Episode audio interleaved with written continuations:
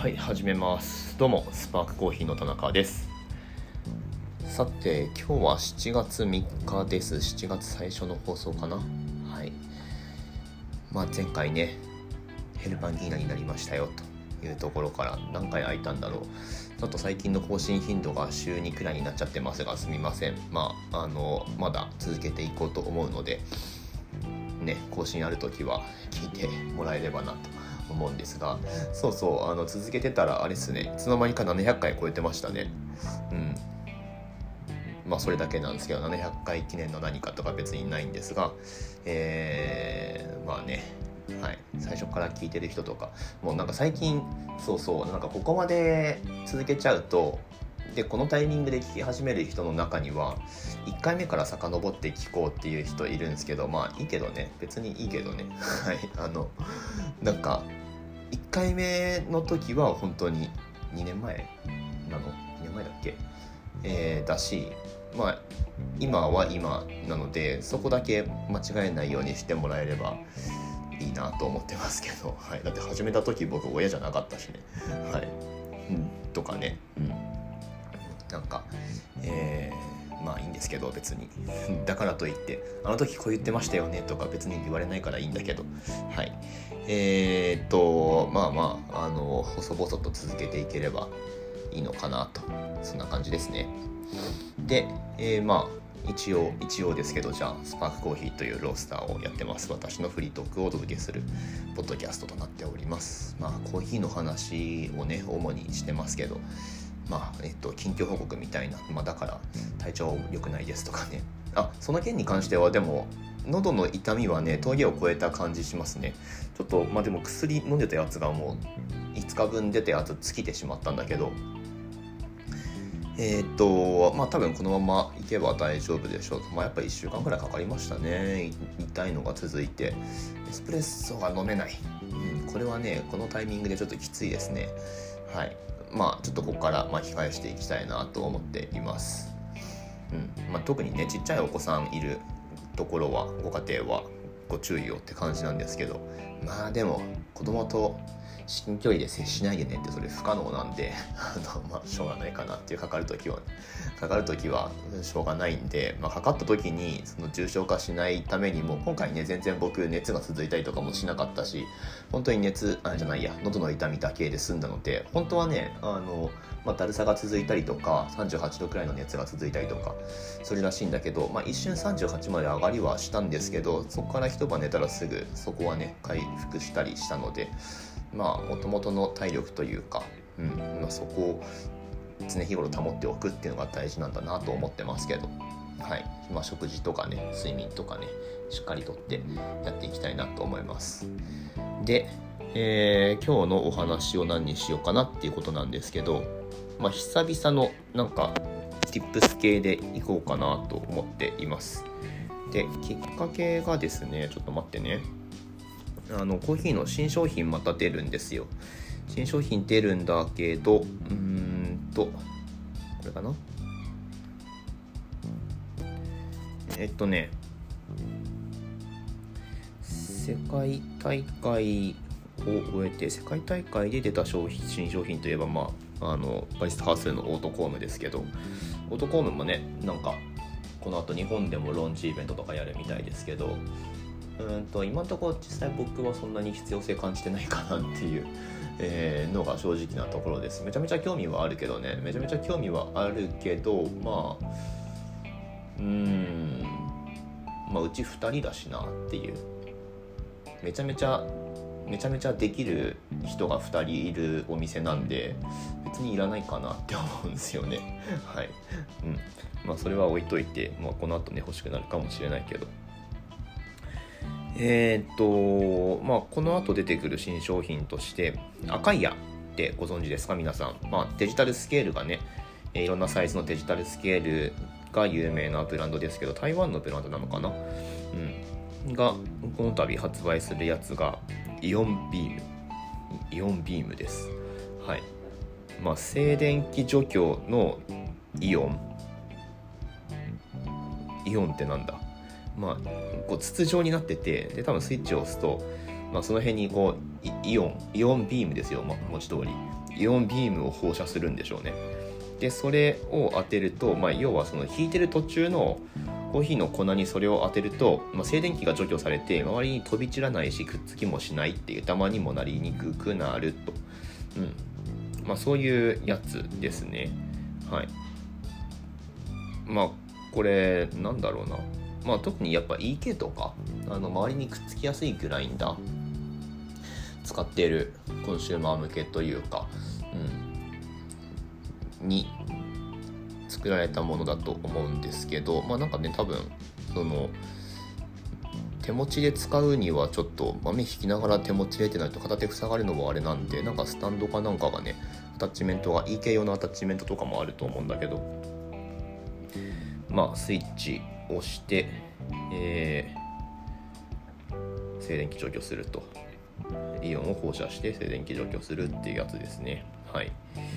まあこの辺はうんまあエスプレッソの WBC とかのルーティンに組み込むっていうよりは普段のそのねあの、まあ、引き売りだったりあとカッピングする時になんかあの何種類も引くとかいう時に役立つんじゃないかなと思います。まあ普段のフィルター用のコーヒーもしっかりですけど結構 EK とか、まあ、フィルターコーヒー用のねグラインダー結構そのくっつくんでまああのこれあると便利って思う人は結構いるんじゃないかな。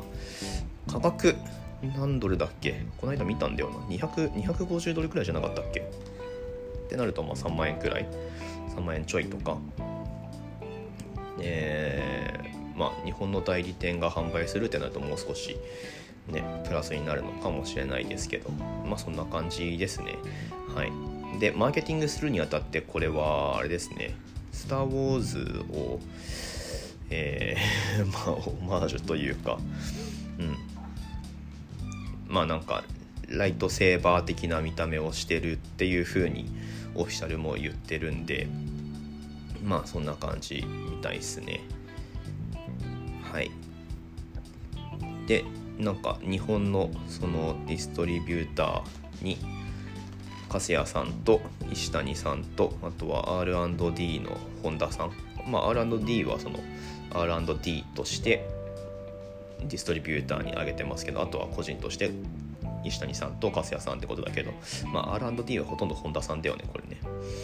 えー、にまあなんていうかあの多分最初に使ってもらってで拡散しようというマーケティング手法のようです。はい。うーんと、まあ、あるといいと思いますよ、これ。あるといいと思う。うん。静電気除去ね。うん。まあ、あのー、作業は綺麗な方がいいに決まってるので、まあ、それにね、あの、なんていうか、助けになるツールだと思います。はい。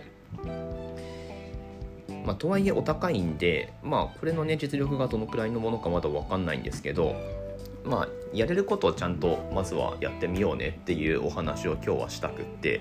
うんとね静電気除去まあとはいえね豆引いたら絶対静電気発生するし、うんまあ、くっつきにくい構造上そのくっつきにくいというかくっついてるのが見えないって言った方がいいのかな、まあ、そういうグラインダーもあるし、まあ、フルオープンでね、まあ、特にあのミルコとかナイスカットとかあの形のまあ EK もそうですけどあの形のグラインダーはね特にまあくっつきやすいんじゃないかなと思うんですけど最近ね見つけたんですよ便利グッズ。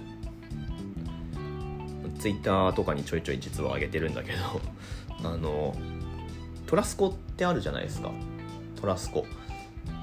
なんか現場用品の現場用品のユニクロみたいな。わかんない。そういう位置づけなのかわかんないけどあるじゃないですか。なんかいろいろ売ってますよね。トラスコの製品って。うん。まあなんかツールボックスから何からいろいろ本当に現場で使うものですよ。発電機とかもあるんじゃないかな。わかんないけど。なんかいろいろあるじゃないですか。でその中に静電気除去テープっていうのがあるんですよね。これ実はずっと気になってて。